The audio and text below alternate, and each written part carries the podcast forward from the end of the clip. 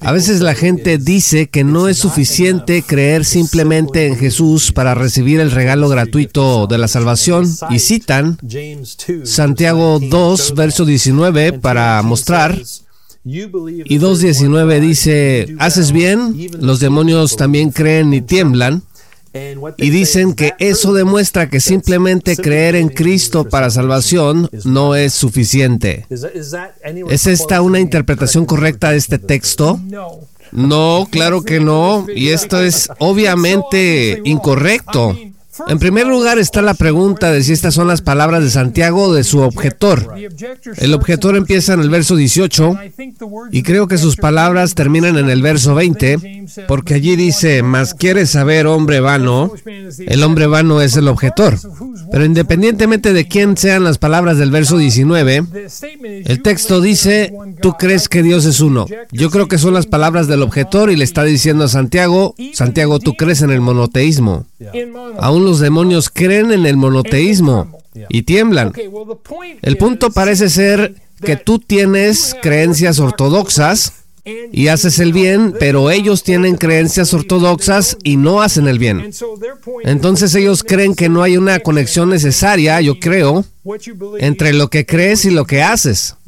Pero el punto que muchas personas hacen, creo que le llaman la fe de los demonios, yo les pregunto, muy bien, a ver, dime, ¿los demonios creen en el monoteísmo, sí o no? Claro que sí. Ellos creen en Dios, creen en el monoteísmo. Ellos saben que Jesús es el Hijo de Dios. Ellos lo identificaron como el Hijo de Dios, ¿cierto? Y le dijeron, has venido a atormentarnos antes de tiempo. Ellos saben que serán atormentados al final de la era, al final del milenio. Entonces los demonios creen en eso. De hecho, yo iría más lejos al decir que este no es el punto de este texto. Los demonios creen que cualquier criatura viva que crea en Jesús tiene vida eterna que no pueden perder. Creen que la promesa de vida es verdad. Claro, igual que Satanás lo hace, en Lucas capítulo 8, verso 12, Él quita de su corazón la palabra para que no crean y se salven.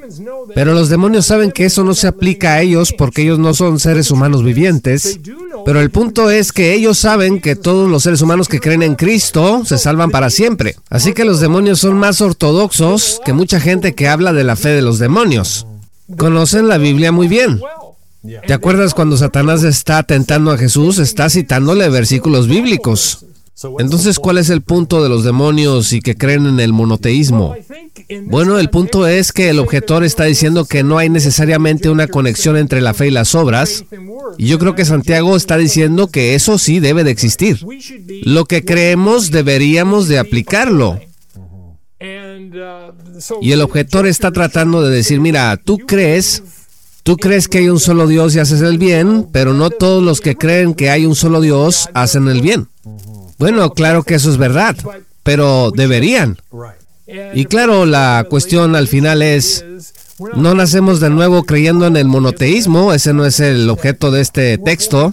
Nacemos de nuevo al creer en Cristo para el don gratuito de la vida eterna. Sí, por eso en su epístola dice, no solamente sé un oidor, sino un hacedor, porque es posible solamente ser un oidor y no un hacedor. Y esto confirma precisamente eso. Podemos no poner en práctica nuestra fe, pero deberíamos. Y si no lo hacemos, enfrentaremos las consecuencias. Nunca la condenación eterna, eso es imposible, pero juicio en esta vida y algunas consecuencias en el tribunal de Cristo. Bueno, si quieren saber más, lean el comentario de Saint Hodges sobre Santiago que está disponible en nuestro sitio web.